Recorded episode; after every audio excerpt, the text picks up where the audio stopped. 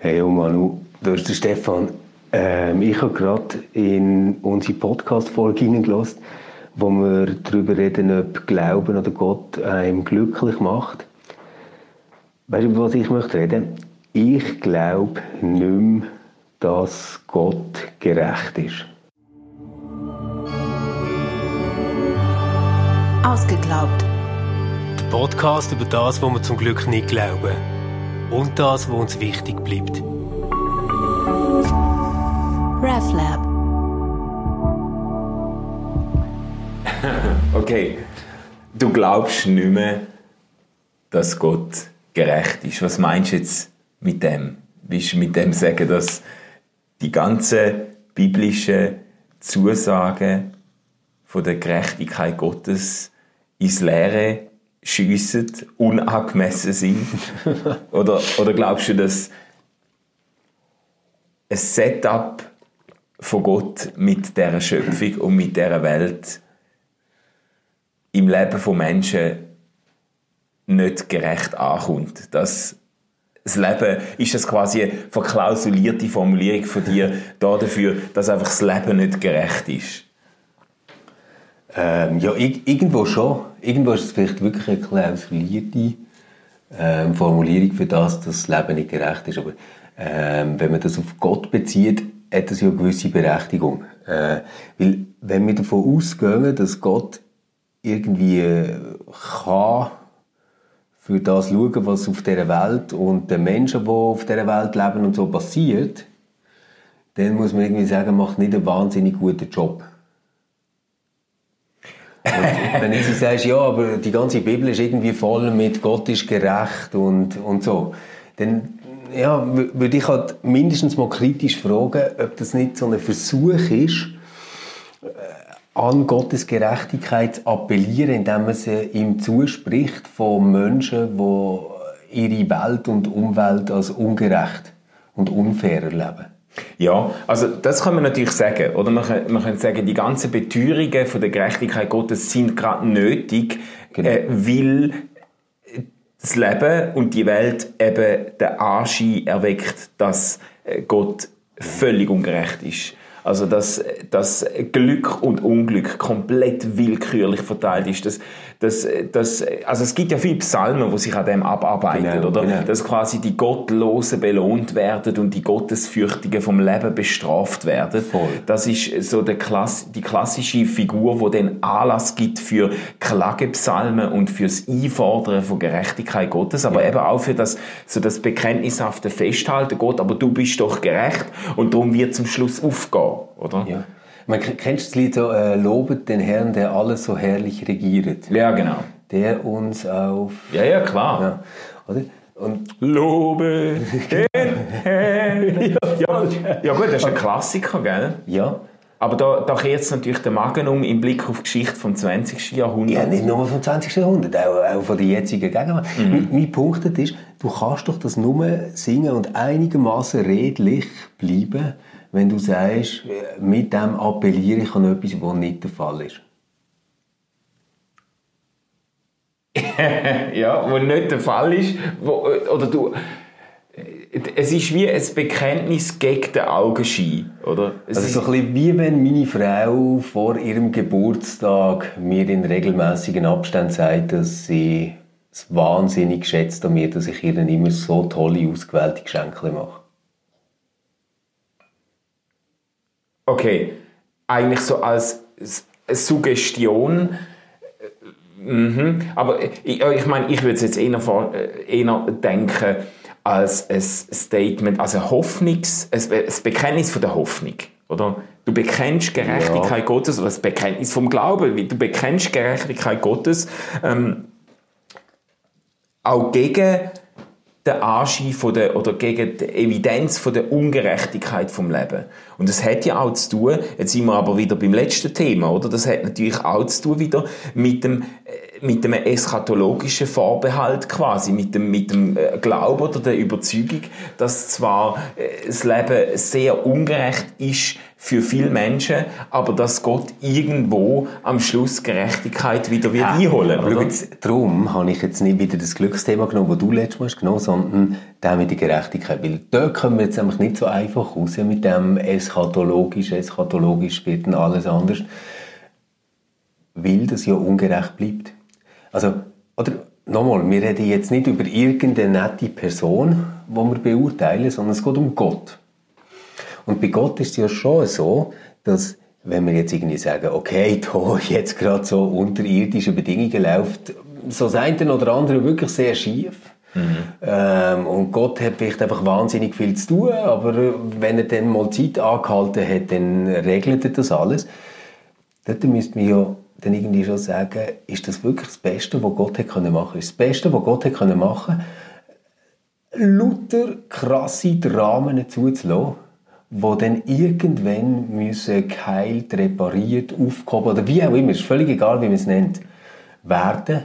Ist es wirklich gerecht, dass irgendwie für sein heilsgeschichtliche Drama, wo er jetzt eine Schöpfung hat gemacht, einfach Leute völlig random, weil sie am falschen Ort äh, zu der falschen Zeit geboren worden sind, unsäglich leiden und Existenzängste leben und ähm, wirklich äh, unter ganz, ganz üblen Bedingungen krepieren, während andere in Saus und Braus Güble trinken. Und, und ich meine, das, das hat jetzt noch nicht einmal nur mit Menschen zu tun, sondern es hat auch damit zu tun, was wir äh, Tier antun, was wir der Natur antun, was wir, aber, aber schon, ich glaube, vor allem fähig sind, anderen Menschen anzutun oder nicht zu helfen. Ja. Naturkatastrophen, die passieren. Also, ich glaube, am Schluss kommst du aus dieser Nummer nur so raus, dass du sagst, es gibt keinen Gott, der handelt. Oder Gott ist nicht gerecht. Ja, also die Ungerechtigkeit von dieser Welt ist offensichtlich. Das muss man nicht diskutieren. Jeder, der das will abstreiten, hat einen extrem harten Job, oder? Das, das finde ich offensichtlich. Und natürlich kann man sagen, Gott, äh, äh, wie du es jetzt gesagt hast, Gott, man, man kann sich nur so flüchten oder Gott so retten, indem man sagt, Gott handelt nicht. Man kann auch sagen, Gott handelt oder Gott wirkt, je nachdem, was für einen Begriff das man will verwenden oder angemessen halten. Gott wirkt quasi, übt maximalen Einfluss aus in dieser Welt, aber ist nicht die einzige Kraft oder die einzige Macht, wo wirksam ist im äh, Geschehen von dieser Schöpfung. Also Okay, also Dualismus, Gott hat einfach einen blöden Gegenspieler oder mehrere. Und Ja, mit dir und mir könnte man das denken, oder? Man könnte, man könnte Gott, also das ist ja ein bisschen das Thema von, so ein bisschen das Thema von, von, von meiner, von meiner Disk gewesen und so. Die Frage vom Risiko Gottes, von der Risikohaftigkeit von der Schöpfung, dass man sagt, Gott ist mit der Schöpfung ein Risiko eingegangen, nämlich ein Risiko, äh, dass, äh, dass äh, freie Geschöpfe sich oder befreite Geschöpfe sich seinem Willen und seinen guten, könnte sagen, seinen gerechten Absichten widersetzen und tatsächlich einen Weltlauf in Gang setzen oder Ereignis in Gang setzen, wo extreme Ungerechtigkeiten implizieren. Und man könnte sagen, Gott ist das Risiko eingegangen und dann äh, hat man Gott noch nicht unbedingt vom Haken, weil man müsste ja dann können es erklären, welches höhere Gut, welcher Wert ist das Risiko äh, wert gewesen oder Ja, rechtfertigt das kenne ich aber. Nachher kommt so, das ist Liebe und Liebe kann nur von Freien kommen und Ja, genau. hat er das Risiko nicht. Ja, genau. So Aber können wir- das also, Problem so wir ja, sagen. Ja, ja, das, das würde dann gehen, wenn er die Welt nicht gemacht hätte. Dann könnte man das sagen. Dann könnte man quasi wie sagen, okay, ähm, wir zwei haben jetzt ein Hotel Ja. und in diesem Hotel platzieren wir gewisse Menschen in der Putzkammer, andere drehen wir durch einen Fleischwolf und dann gibt es die, die die Suite bewohnen.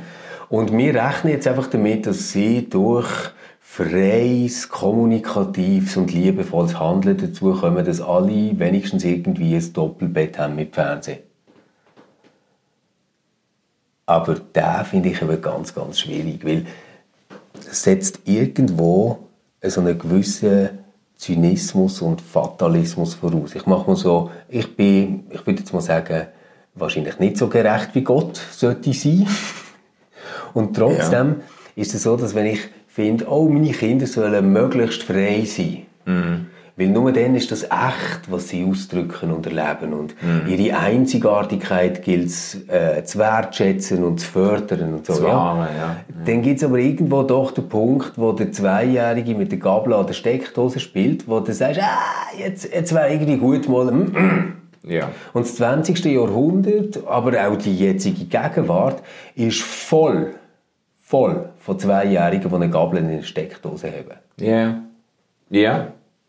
Das sind die klassischen Beispiele, oder? Das Mädchen, das auf die Straße rennt, wo du sagst, äh, selbst bei aller Liebe und bei allem, äh, aller Wertschätzung vor dem Freiheitsdrang von dem Mädchen wird jeder anständige Mensch, ganz sicher jede genau. ältere Person, genau. das Mädchen von der Stra Straße holen. Hoffentlich, oder? Auch wenn sie sich wehrt und schreit und kickt ja. und macht, ähm, zum dem Mädchen helfen und wenn man es nicht macht, würde man sogar juristisch belangt werden wegen unterlassener Hilfeleistung, oder? Genau. Und das ist, das ist auf Gott angewendet. Das ist das Problem. Das ist das Problem, also Theodizee-Problem äh, in dem Sinn. Warum verhindert Gott so Ereignisse nicht?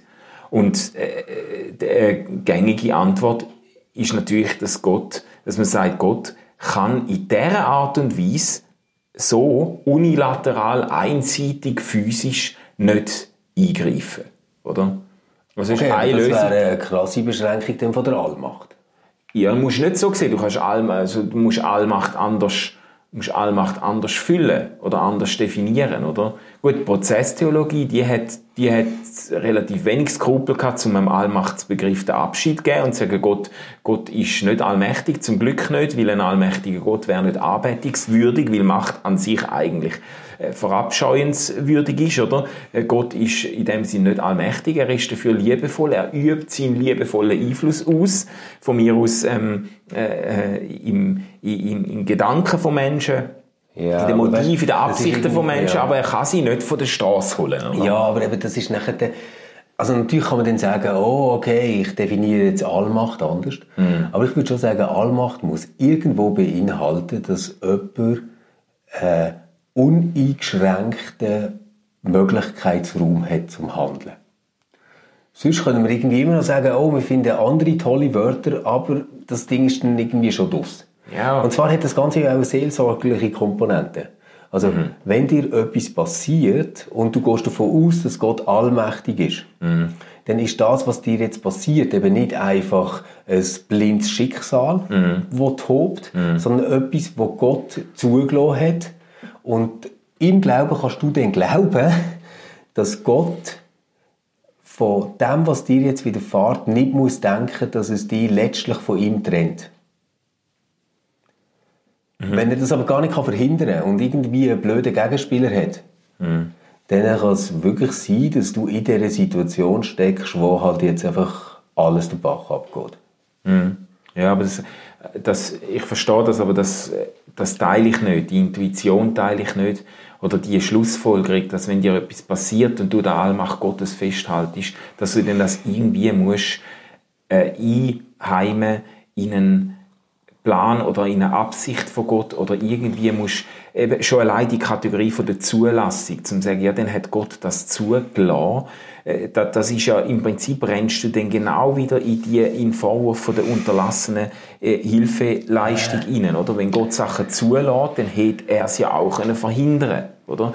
Und dann finde ich es find ich's angemessener, zum ja. Gott gar nicht mehr zugestehen, dass er es yeah. hätte können verhindern und, de, und das, was du gesagt hast, vorhin nur nochmal zum Allmachtsbegriff. Also ich, ich jetzt, mir liegt jetzt nicht mega viel an dem Allmachtsbegriff. Je nachdem, wie du den fühlst, ist Gott meiner Ansicht nach oder meiner Theologie nach allmächtig oder er ist es denn auch nicht. Ich äh, halte das auch, nicht, auch biblisch nicht für eine mega zentrale Beschreibung Gottes oder Allmacht im Sinn von Omnipotentia und so. Das wird in die Texte mehr hineingelesen, als dass es in diesen Text wirklich vorkommt, oder? Ähm, ich würde einen Weg probieren, in der Entwicklung der Eigenschaften Gottes konsequent von der ich sage jetzt mal, von der ultimativen Selbstoffenbarung Gottes in Jesus Christus ausgehen. Und die Art von Macht, wo Jesus Christus ausübt nach dem Zeugnis vom Neuen Testament, ist sehr, äh, widerspricht fast allen Intuitionen, wo Menschen haben im Blick auf Allmacht. Ja, aber ganz zuerst und viel mehr widerspricht es allen Intuitionen, die wir haben von Gerechtigkeit. Ja, aber zu Ungunsten von Jesus Christus. Ja, würde ich eben schon sagen, oder? Ja, aber also, ja, jetzt haben wir uns vielleicht nicht, nicht gleich verstanden. Ähm, äh, was Also Jesus widerfahren sagst, ist. Jesus ist die ultimative Selbstoffenbarung von Gott. Ja, Und das, was ihm widerfährt, hier unter Menschen, ja, ist äh, äh, Ungerechtigkeit. ja. Wo er aber selber noch im Gebet an Gott richtet. Sein Leiden zum Ausdruck bringt. Ja, Und er wird nicht davon verschont. Dann äh, ist das ja irgendwo etwas, wo das Empfinden von Gerechtigkeit, wo wir hätten verletzt. Ich glaube, darum das Ganze... ja aber es würde ja niemand behaupten, oder also niemand mit klarem Verstand würde ja behaupten, dass Jesus, dass Gerechtigkeit im Leben, also dass Jesus, Jesus, Jesus betet ja nicht, ähm, äh, wo, wo er irgendwo kurz vor der Kreuzigungsszene ist, betet er ja nicht, lieber Gott, wenn du irgendwie kannst, dann äh, lass doch du den Kelch an mir vorbeigehen, aber vielleicht ist das halt jetzt etwas, wo deine Allmacht nicht einschließt, dann passiert halt Shit happens. Sondern er betet ja, ähm, lass den Kelch an mir vorbeigehen, aber nicht mein, sondern dein Wille geschehe. ja, Oder? Und dort kommen wir ja irgendwo auf einen, auf einen Punkt, wo man muss sagen, mindestens, äh, wenn wir jetzt von dieser Story ausgehen, Ja. für mich ist das eine Story, ein Bild, das etwas beschreibt, dann ist in dieser Story nicht angedenkt, dass jetzt Gott halt die Kreuzigung einfach nicht kann verhindern kann. Sondern dort wird sie als etwas vorgestellt, was sein Willen ist. ja, Und der Wille, würde ich sagen, ist nach allem, was wir gerecht oder ungerecht finden, ganz klar ungerecht.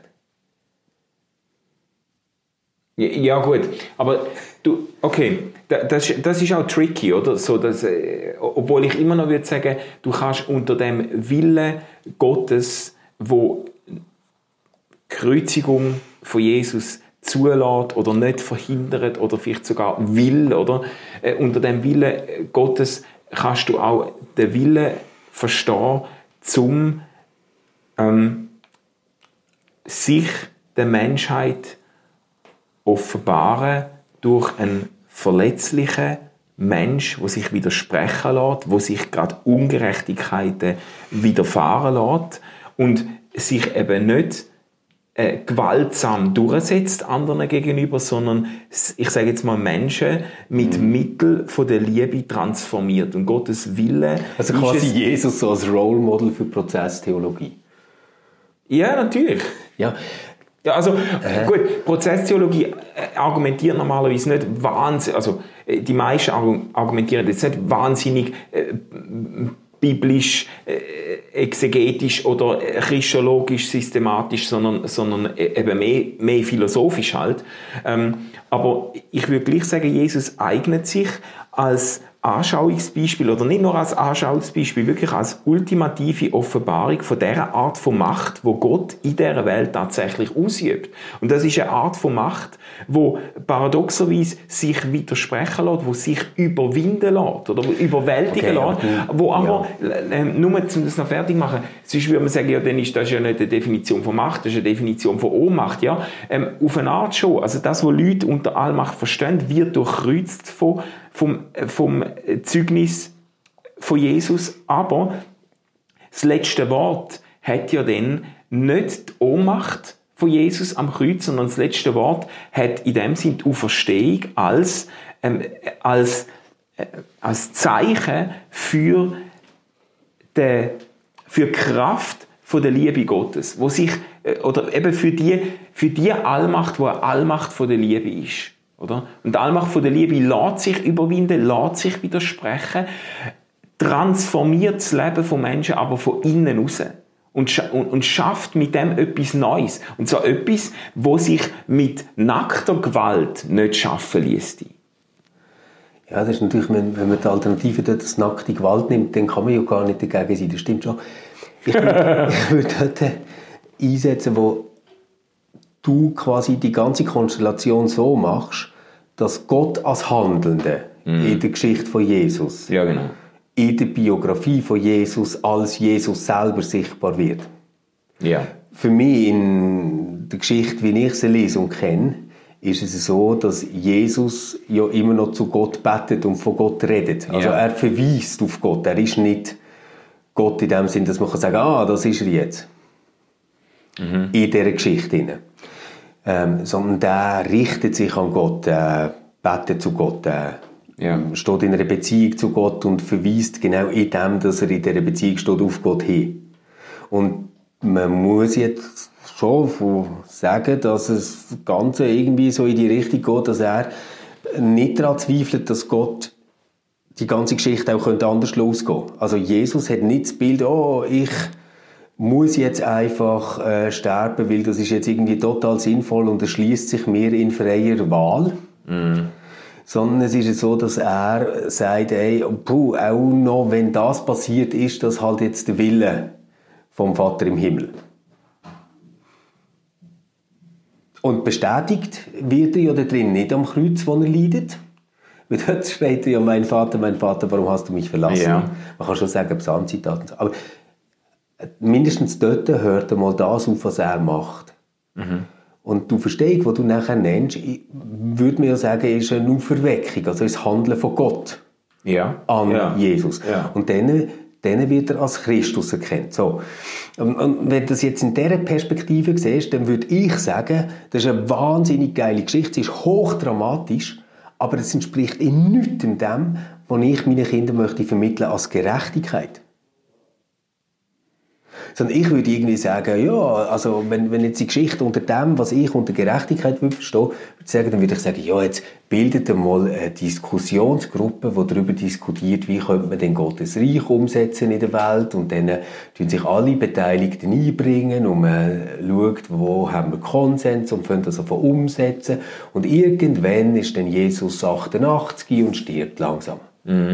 Das wäre so Meetings von Gerechtigkeit und, und Fairness, oder? Aber das passiert ja nicht. Das ist ja nicht das, was in dieser Story passiert. Und, und Okay, aber ich bin jetzt ja. froh, dass du, okay, also ich bin zumindest mal froh, dass du jetzt nicht mit Gerechtigkeit auf so einen äh, römisch-juristischen Gerechtigkeitsbegriff abhebst, weil, das, weil ich glaube, das, das wird äh, vom, vom biblisch auch alttestamentlichen Denken nicht abdeckt. Gerechtigkeit, wir, wir haben, wenn wir Gerechtigkeit denken, können wir äh, sofort so einen juristischen Gerechtigkeitsbegriff vor uns, wo wir denken, das muss irgendwie abgeglichen werden, das muss Ja. vergolten werden, wir müssen eigentlich Pharisäer müssen jetzt bestraft werden und, und, und weiss so ich was. gemeint. Und so. Nein, aber so, so habe ich dich jetzt auch nicht verstanden. Und da bin ich ja froh drum, weil ich glaube, Gerechtigkeit im biblischen Sinn ist ja gerade ein Beziehungsbegriff, oder? Die Leute haben, äh, haben, haben, haben sich auf Gerechtigkeit Gottes äh, verlassen im Sinn von, du wirst uns du wirst dich uns zuwenden, oder? Und du wirst uns Gerechtigkeit schaffen.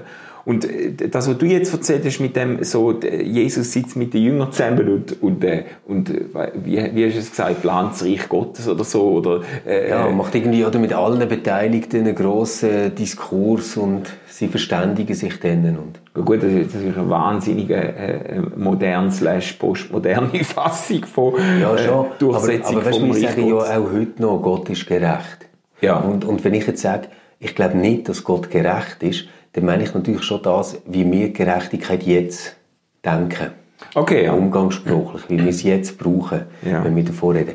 Und dort hatte ich ganz, ganz grosse Zweifel, dass das etwas mit dem zu tun hat, wo wir in der Tradition in Gott als Gerechtigkeit zuschreiben. Dort würde ich nämlich sagen, ist Gerechtigkeit gerade das, was nicht fair ist. Also Gerechtigkeit von Gott, die erwartet wird, auch noch von Jesus Ja. am Kreuz bis am Schluss. ist doch nicht die, dass er fair austariert und irgendwo jedem das gibt, was ihm zusteht. Ja. Das, das wäre doch so unser Begriff von Gerechtigkeit. Ja, und, und, das, und also das wird vom Leben auch nicht abdecken. Das, ist und das, wird vom Leben null abdecken. Ja. Sondern das, was, was doch als Gerechtigkeit von Gott erwartet wird, wenn man ihn anruft als du gerechter Gott, Mhm. ist doch immer, dass er sich einem zuwendet, dass er für eine Partei ergreift. ja, genau. Ja, aber... Gar nicht aber- Unparteiische, sondern das Parteiische, Nicht das ja. Unparteiische, Ja. sondern das Parteiische. Also Ja. die Pointe vom ganzen Ding, wenn es in der Bibel heißt, Gott ist gerecht, ist eben nicht, dass er der Richter ist, der fair entscheidet, sondern dass er die Anwalt ist, der einen guten Job macht. Ja.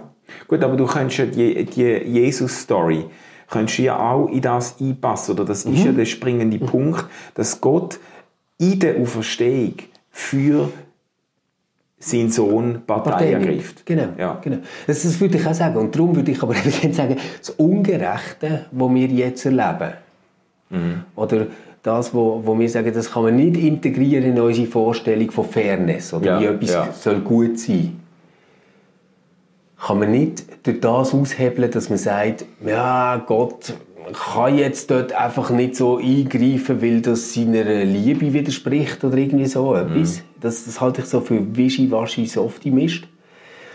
Sondern ich glaube, dass wir am Schluss in diesem Übel immer vor der Möglichkeit stehen, zu sagen, ich werde zynisch, ich werde fatalistisch, ich werde nihilistisch, das Ganze macht keinen Sinn. Oder, das wäre der andere Weg, wir basteln unser Gott, wo wir von ihm sagen, der wird aber dann für uns eintreten und Partei ergreifen. Okay, und das ist jetzt aber, jetzt hast du beides in meiner Wahrnehmung so dargestellt, dass nicht ähm, attraktive Optionen sind. Oder willst du die zweite? Die zweite finde ich hochattraktiv. ja, aber Also wie meinst du denn, dass er wird für... Okay, da habe ich jetzt aber schon wieder eine Karikatur im Kopf. Das Erste, das ist natürlich, das ist kein, wirklich, das ist vielleicht eine aufrichtige, aber keine lebenswerte Option oder Fatalismus und weiß ich was. Äh, das Zweite äh, kann ich mir aber auch sehr krank denken und ich bin dem auch schon begegnet im Sinn von, äh, es gibt äh, eine ganze Reihe von sehr verbitterten Christen, wo äh, ein Stück weit vielleicht auch zum Beispiel ähm, äh, zutiefst vielleicht äh, bereuen, dass Gott ihnen nicht so viel Freude und Spaß äh, zu äh, Ja, gönnt ja. und so und dann quasi ihres äh, Härtebrot mit Gram und äh, Grimme Ja. äh, essen, aber sich trösten mit dem Gedanken, dass am Schluss vom Tag die ganze die ganze äh, Lebenskünstler und die ja. ganze die, die sich da gönnen und weiß ich was, Nein, so äh, dass die dann aufs Dach überkommen und, und sie dann belohnt werden für ihre Entbehrungen oder whatever, weißt du, oder so. so das, Ich glaube, ich glaub, das hat eben ganz viel damit zu tun, wie man solche Bilder interpretiert, die Menschen geschaffen haben in der Verzweiflung, dass die Welt ungerecht ist. Ja. Also nimmt man jetzt Gott als Rächer von den Witwen und Waisen Mhm. so auf, dass man sagt, er ist der, der denen, mal denen allen, die die ausgenutzt haben, so richtig eins im Fress haut. Und zwar Ja. für immer und ewig. Genau. Und sie werden gegrillt über den Fingernägel ausgezogen. Genau. Dann muss man so sagen, jo, das ist so eine Fantasie, die kann im Moment recht weiterhelfen. äh, es ist jetzt vielleicht nicht unbedingt ein sehr tragfähiges Gottesbild. Ja. Wenn aber das Bild soll ausdrücken, nein, auch jetzt in dem Moment, wo ich als Witwe oder als Waise geschunden wird und ungerecht behandelt wird und ausgenutzt wird, habe ich Kraft von einer Fantasie, die sagt, es gibt einen Gott, der über all dem Mist drüber steht und immer noch sagt, dass das falsch ist, dass Ungerechtigkeit Ungerechtigkeit bleibt. Ja. Okay. Dann finde ich, ist das etwas extrem Lebensdienliches. Und ich weiß, ich habe provoziert, als ich gesagt habe, du bastelst dir denn die Gott. Ich Ja. meine aber, das, das Basteln hat etwas zu tun mit Das ist Deutungsleistung. Fantasie, die Ja. uns geschenkt ist, wo, wo uns noch im Sinnlosen, in, in der Erfahrung von der puren Sinnlosigkeit, einen Möglichkeitsraum eröffnet, wo Leben kann weitergehen kann, ohne dass man eben muss verbittert sein Ja. Okay. Also da, da bin ich einig mit dir. Ich habe nur Mühe, wenn du, oder ich würde genau auch sagen, in der Sinn, ich würde die Sinnlosigkeit von gewissen Erfahrungen anerkennen oder das Boshaftigkeit, Ungerechtigkeit, auch theologisch oder von Gott her, oder? Aber dann finde ich es schwierig, wenn man dann gleichzeitig mit Kategorien von Zulassung schafft, weil, äh, oder, oder sogar von, von äh, Herbeiführung von Gott oder so. Wie dann muss ich sagen, wenn du etwas wirklich ultimativ als ungerecht willst anerkennen, dann muss Gott einen besseren Grund haben, zum äh, das nicht verhindern, als einfach, er hat es äh, zulassen. Oder dann musst, Nein, aber das, das, das wäre mir auch viel zu wenig. Ich, ich meine es so, Gott als gerecht zu anerkennen, darf nicht um einen Preis passieren, dass wir sagen, er ist halt jetzt irgendwie nicht so ganz so potent und kann es halt nicht. Mhm. Oder? Sondern es müsste für mich so laufen, dass man sagt, Gott ist gerecht, indem er mich bis dahin begleitet hat, auch jetzt gerade zu mir steht und mich dreht und hebt und das auch wird machen in Zukunft. Aber nicht insofern gerecht, als dass er all das von mir wegnimmt, wo ich mir würde wünschen, dass es mir nicht passiert. Also quasi letztendlich geht es darum, was ist der ultimative Sinn? Ja. Woran misst sich denn Gerechtigkeit? Ja. Wenn Gerechtigkeit sich an Wohlergehen misst, ja. und das würden wir, glaube ich, heute machen, oder? Also wenn wir irgendwie würde sagen, es gibt so ein Bruttoinlandprodukt, wie verteilen wir das fair? Ja. Dann wäre es Wohlstand, Wohlergehen, Sicherheit, so Zeug. Ähm, aber ich glaube, eben bei Gott wäre die Gerechtigkeit anders zu fassen, nämlich es geht darum, kann man zu ihm in einer Beziehung stehen, die wichtiger ist als all das, was in der Welt der Fall ist und passiert. Ja. Ja. Und solange einem diese Möglichkeit eröffnet und die erfahren wir in der Fantasie, wo wir können denken, dass auch jetzt gerade, wenn Scheiße passiert, mhm. ähm, Gott bei uns ist. Mhm. Dann würde ich sagen, ist das seine Form von Gerechtigkeit. Aber die hat nichts mit dem zu tun, was wir mit gerecht meinen. Nicht mit dem zu tun, dass irgendwie allen das Gleiche zukommt und Nein. dass man äh, alle Vorbedingungen noch einrechnet genau. und am Schluss vom Tag äh, quasi äh, äh jeder genau be belohnt oder vergelt, vergolten wird. Ja. ja. Also vielleicht so, Gott wäre ein beschissener Buchhalter, aber wenn wir sagen, er ist gerecht, hoffen wir, dass er ein richtig guter Anwalt ist. RefLab. Hey, cool, dass du bis jetzt dabei geblieben bist. Was denkst du zu dieser Frage? Ist Gott gerecht? Wenn ja, auf welche Art und Weise? Oder könnte man ihn vielleicht auch zu Recht als ungerecht bezeichnen? Sag uns doch, was du dazu denkst in deinen Kommentaren auf Facebook, auf Instagram oder auf Twitter. Kannst du uns finden unter RefLab und wir freuen uns, von dir zu hören und dich auch in der nächsten Episode wieder dabei zu haben.